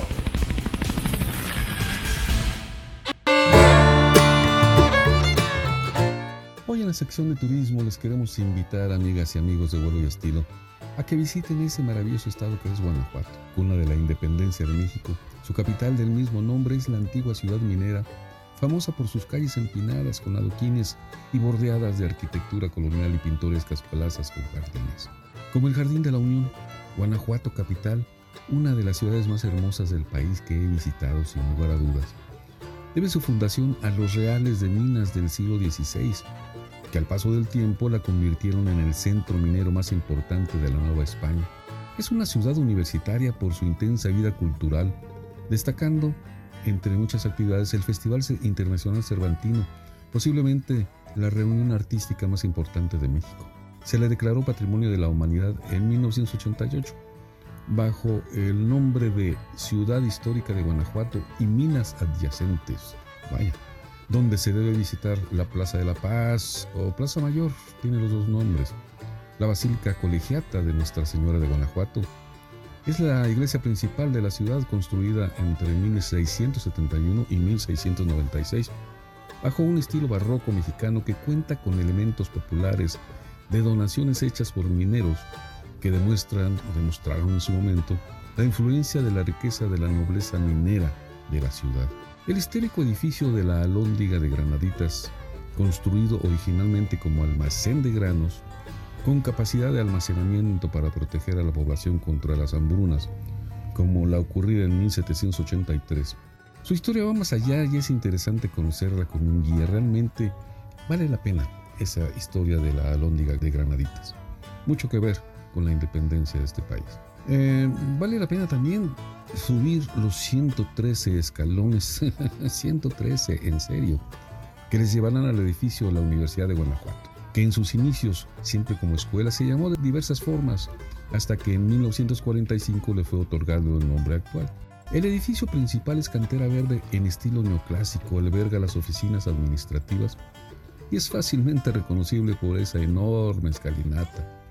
En el interior se encuentra una capilla del siglo XVI, conocida como el Templo de los Hospitales, construida por Vasco de Quiroga para los mineros indígenas. Una vez ahí, vale la pena conocer en la planta baja del edificio de la universidad el Museo de Historia Natural Rodriguez, el cual contiene una colección de fósiles, plantas y animales de la región, hecha por el naturista franco-mexicano. Lo notable de la colección es la edad y estado de conservación de los ejemplares, recopilados y preparados entre 1852 y 1910. Se donaron a la Universidad a la muerte del científico. Vale la pena realmente. Otro imperdible es el Teatro Juárez, considerado uno de los teatros más hermosos del país. Está construido en estilo neoclásico, con un portal adornado por nueve esculturas representando las musas de la mitología griega. Su interior está ostentosamente decorado. Bueno, fue eh, considerado ostentoso en su momento. El vestíbulo cuenta con columnas y guirnaldas y fue construido entre 1872 y 1903. Es el único teatro en México, eh, chequen el dato, que conserva su mobiliario original. El Mirador del Pipe es una plaza ubicada sobre el Cerro de San Miguel construida en 1939. Ahí se encuentra una escultura colosal en cantera rosa en honor al héroe de la independencia, Juan José de los Reyes Martínez. Desde ese mirador se tiene la mejor vista panorámica de la ciudad, sin duda alguna. El acceso es por la carretera panorámica o por el funicular, que inicia en la parte posterior del Teatro Juárez. El teatro principal, la plazuela del Baratillo, el Mercado Hidalgo con su cúpula impresionante. Realmente es impresionante esa cúpula del Mercado Hidalgo. Los túneles, el Callejón del Beso, en fin, Guanajuato, ciudad capital, es una visita inolvidable. Eh, también está en Guanajuato, San Miguel de Allende, posiblemente es uno de los municipios más visitados del país, con su emblemática parroquia de San Miguel Arcángel, construida en el siglo XVII, en el centro de la ciudad frente a su pequeño pero famoso jardín. Es conocida por su arquitectura barroca española, a donde mucha gente llega buscando descansar de sus actividades mundanas, porque es considerada así más un espacio de reposo que de reventón. O de fiesta, pues es más para descansar. Suban hacia la tarde-noche al mirador y ya nos platicarán su experiencia. Ese ver la ciudad desde ese mirador, de veras, es algo inolvidable. León, León, ciudad de León, con su catedral construida entre 1760 y 1767, el famoso templo expiatorio, con su bellísima arquitectura neogótica de la Europa medieval, su infaltable zoológico, el Museo de Arte e Historia, la Plaza Fundadores, donde se dice antiguamente se encontraba un camposanto que a su clausura dio paso a una pequeña plaza que con el tiempo se volvió punto emblemático de la ciudad de León. Y quien vaya a, a León, capital mundial del calzado, y no salga cuando menos con un par de zapatos o botas, se puede decir que no conoció el municipio. Es ahí donde se producen las mejores pieles del país. Y además, no puedo olvidar que deben, escuchen muy bien, deben probar una guacamaya. Es una especie de torta rellena con chicharrón y bañada en salsa. Ya las encuentras en cada esquina de la ciudad. Yo soy un fan del chicharrón en salsa verde. En torta, pues ustedes denos su opinión. Pero no se van a arrepentir. Irapuato con sus fresas, Celaya y su cajeta, Salamanca, Dolores Hidalgo, Silao. Así nos podemos seguir todo el programa, pero mejor vayan y descubran esa belleza de estado ustedes mismos. Aquí seguimos, amigas y amigos de vuelo y estilo. Gracias. Y Eh, regresamos. estamos. estamos hablando de, justo que estábamos viendo la cápsula de eh, la gastronomía de la guacamaya, que Ernesto dice que le encanta el chicharrón. El chicharrón eh, así solito o en salsa verde. Mm, Sí, claro. Muy bien. Pero la salsa verde, no, amigos, no les hagan caso, de verdad, son perdularios. Bueno, yo he ido muchas veces a León y no he tenido la oportunidad de probar las no, guacamayas. las guacamayas no. Ah, son muy buenas. Y, y bueno, hablando de León, pues ya viene la FIC, ¿no?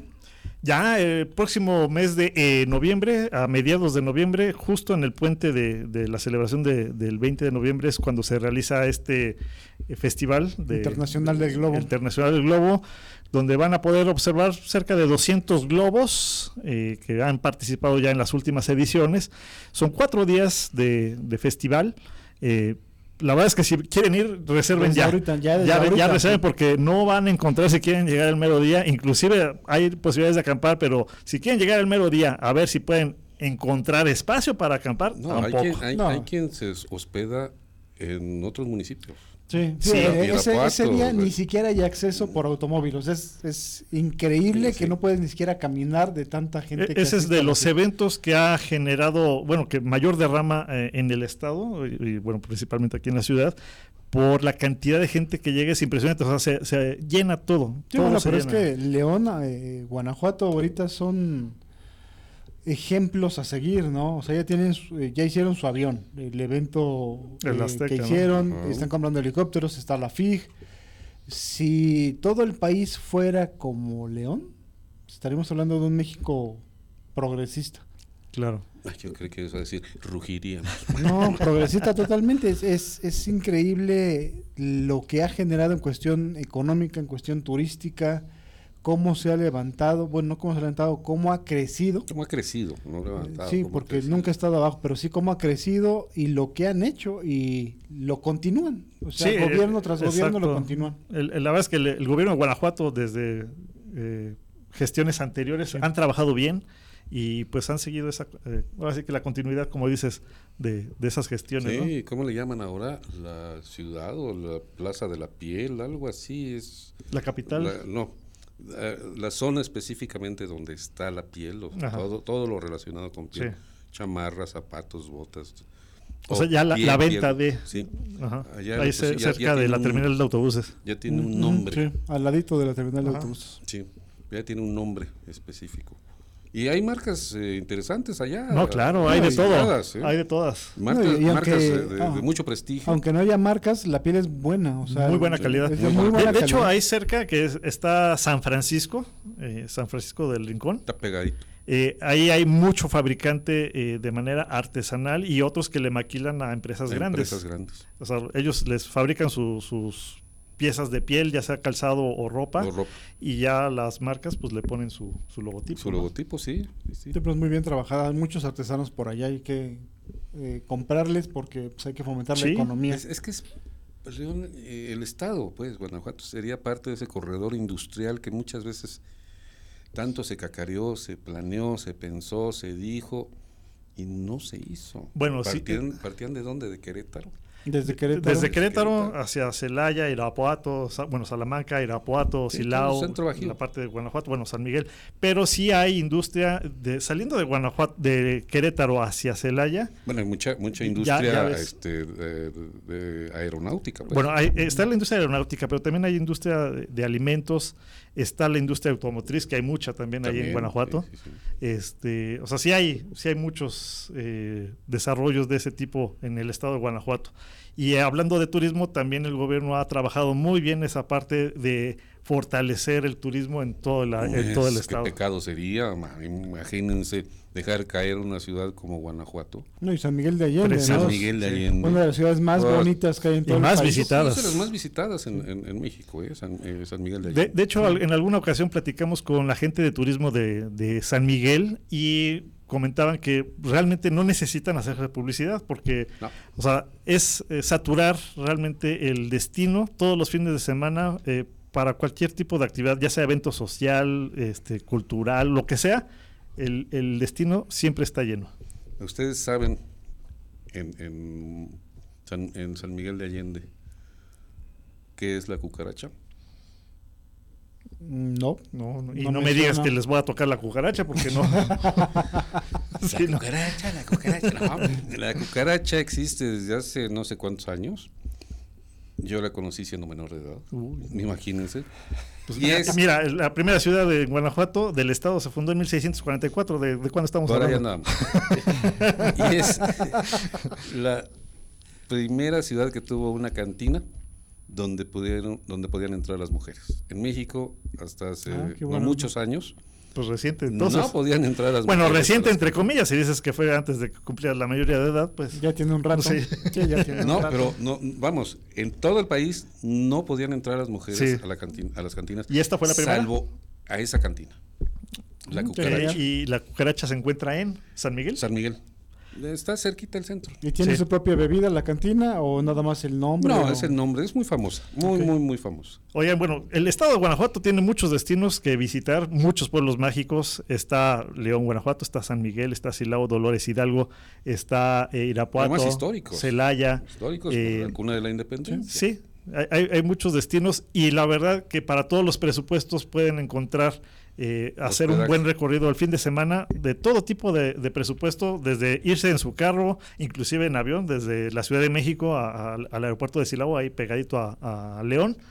O quienes tienen sus aeronaves, una Cessna, pueden despegar pues, Ajá, sin y- problema. y llegar allá sin problema. También está el aeropuerto de Celaya, donde también pueden llegar. Eh, y bueno, si no pueden irse por carretera, en su auto o en autobús, hay muchas corridas para llegar a todos los destinos de Guanajuato y pues hospedaje, pues Sí, de en todo. este país Sí. hay muchas corridas y corridos también. Y algo que no se pueden en perder este- es el Cervantino cada año. Es También algo es en imperdible. octubre, ¿no? Eh, estando es tan cerca. Un imperdible. Estando tan cerca, es una falta muy grave no presenciar por lo menos una vez el Cervantino en tu vida. De la Ciudad de México estamos a cuatro horas de la ciudad de León y pues sí, también más o menos cuatro horas de, de la ciudad de Guanajuato. Perdón que lo personalice, pero es donde tuve la oportunidad de un Cervantino de ir a escuchar a dos orquestas maravillosas, la de Londres y la de Nueva York, dirigidas una por Charles Claver y la otra por Subin Meta, considerados en su momento los mejores, mejores. directores de orquesta del mundo. Ah, Y en el Juárez, Sí, Es que es un evento cultural. tomas, Sí, compadre, claro, sí, que sí, sí. tomas. Y como es hay para todo, no hay desde echarte una copita hasta andar perdido todo Callejoneando el ahí. tiempo. Cervantino, Él se la pasó en el Callejón Sí. del Beso. No, Este, trabajar. saca todos los de la estudiantina. Pati, pon atención, que te platique esa historia. Sí, pero que te la cuente bien. Sí, que dijo que fue a trabajar. o sea, como- No, pero además no alcanzaba en el Callejón del Beso. No, Me- pues me te tenían que quedaba- ponerse en, en la banqueta y en un Sí. banquito para poder alcanzar. ¿Cuál banquita? Si el, el- el- Eh, Estaba alto el cuate. Estaba- No, no, desde un balcón, de balcón a balcón donde se besaban. Ah, ok. pareja. ok. Ay, pero Qué- bueno, qué bueno que aclaras. Sí. Bonito el callejón, ¿eh? Sí, Lo muy tienen padre. muy, Muy muy, Bueno, es que bien todo, cuidado. todo, todo, bueno, los túneles, que, Ay, no, esos no, es- túneles la son- verdad es que es una ahora. ciudad que eh, quienes han tenido la oportunidad de visitar Praga, que es una de las ciudades también más visitadas en el mundo y, y muy reconocida, muchos eh, turistas que me han comentado que han tenido la oportunidad de visitar las dos, No le piden dicen, nada. es que realmente no le piden nada ustedes a otros países. otros países, efectivamente. Sí, nada más que no lo sabemos apreciar, ¿no? Sí. Estando tan cerca, no lo sabemos apreciar. Como dice, nadie sabe lo que tiene. Hasta que lo he perdido. No, no, esperemos que no. Esperemos que no, esperemos Aprovechen que el fin de semana, hagan su plan, están a buen tiempo y pues láncese a, a a Querétaro, a, a Guanajuato. A Guanajuato. Pasan por Imagínense. Querétaro y sí se dirigen a, Guanajuato. todos los días. Nada más, ya no digan que van a correr a la, a la bicla, a- nada de eso. La bicla es la bicicleta, pues. Era en mis tiempos, bicicleta, bicla. Nada más todos los días. 113 escalones, Ah, los de la universidad. los de la universidad. Nada más. Ah, por cierto, Todos también, pues no, no, si van pues, allá a la ciudad de Guanajuato, pasen a visitar a las tías. También. Sí. Ahí, al Sí, Museo sí, de, las las momias. momias. Jesús tiene unas tías bien paradas. Pues, oh, sí, sí, vayan a visitarlas. sí, sí, sí, ahí en el museo. Este, bueno, vamos al corte y ya vamos a regresar. Eh, Ya, si, si quieren conocer más del estado de Guanajuato y los destinos que ofrece, entren a internet. Tienen una página dirigida o enfocada a lo que es el turismo, Visit Guanajuato o Visit México. Chicharrón. Las guacamayas. Y, sí, bueno, vamos a, vámonos al corte. Gracias, gracias por continuar con nosotros. Vuelo y estilo.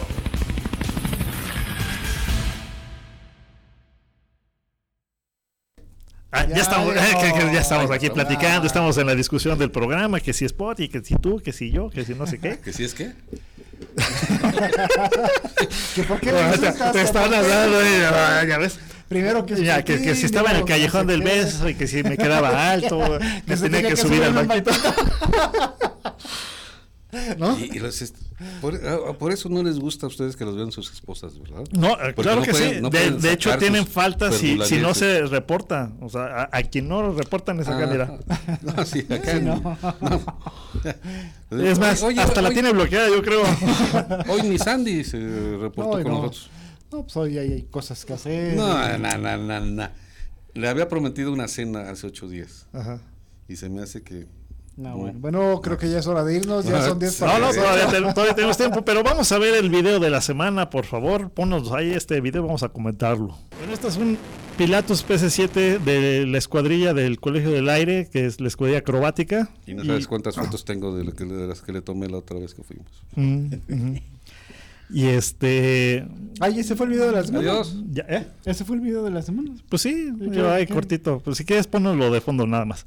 Para comentarles el, el Pilatus, esto así que ya haciendo un poquito de referencia a los preparativos que ya van a iniciar para las prácticas. eh, Entonces esperemos que haya. bueno, sí. el primero- Creemos que va a haber prácticas del desfile, del Porque próximo el- desfile del el 16 de sí septiembre. ¿no? Porque con sí la, con, la, con la nueva autoridad franciscana va a salir un globo ahí nada más. eh, Sí, a lo mejor les ponen, no, ya mejor no nos subimos. No, pues sí. que con eso de que ahorran el combustible, les limitan ahí ¿Les el- irán a poner guaraches a los pilotos?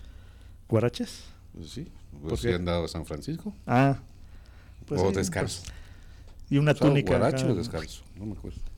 No, yo tampoco, no, no me tocó vivirlo. Ay, ya no me acuerdo. Este, bueno, pues este, este es nuestro video de la semana, que es un video que hicimos, bueno, que sacamos las tomas ya en alguna de las prácticas que se realizaron de para los mira, Santa Lucía cuando todavía no se modificaba. La vieja El- lo, lo- el- el- el- lo que ahora es el, No, pues el sí. AIFA. Qué bonito video. Me encanta. No, no seas envidioso. No, te- había ese, ese donde baja, ¿qué era? ¿Qué avión es? ¿Dónde baja qué? El- el- una avioneta. Avioneta. Es eso. Ah, por cierto, Alejandro que, que nos hizo los comentarios, luego se, se los vamos a pasar, ¿eh? ya, ya les pasé el, el link. Sí. Ajá. Y aterriza en el toldo de una camioneta. Ah, ya. Eh, Noscos. De, de Kent Beach. Ajá. E- Esa, e- esa es una de sus eh, maniobras eh, en sus presentaciones, pues común. Eh, la camioneta, la pickup, está adaptada con en la parte de arriba para que el, Está el- reforzada.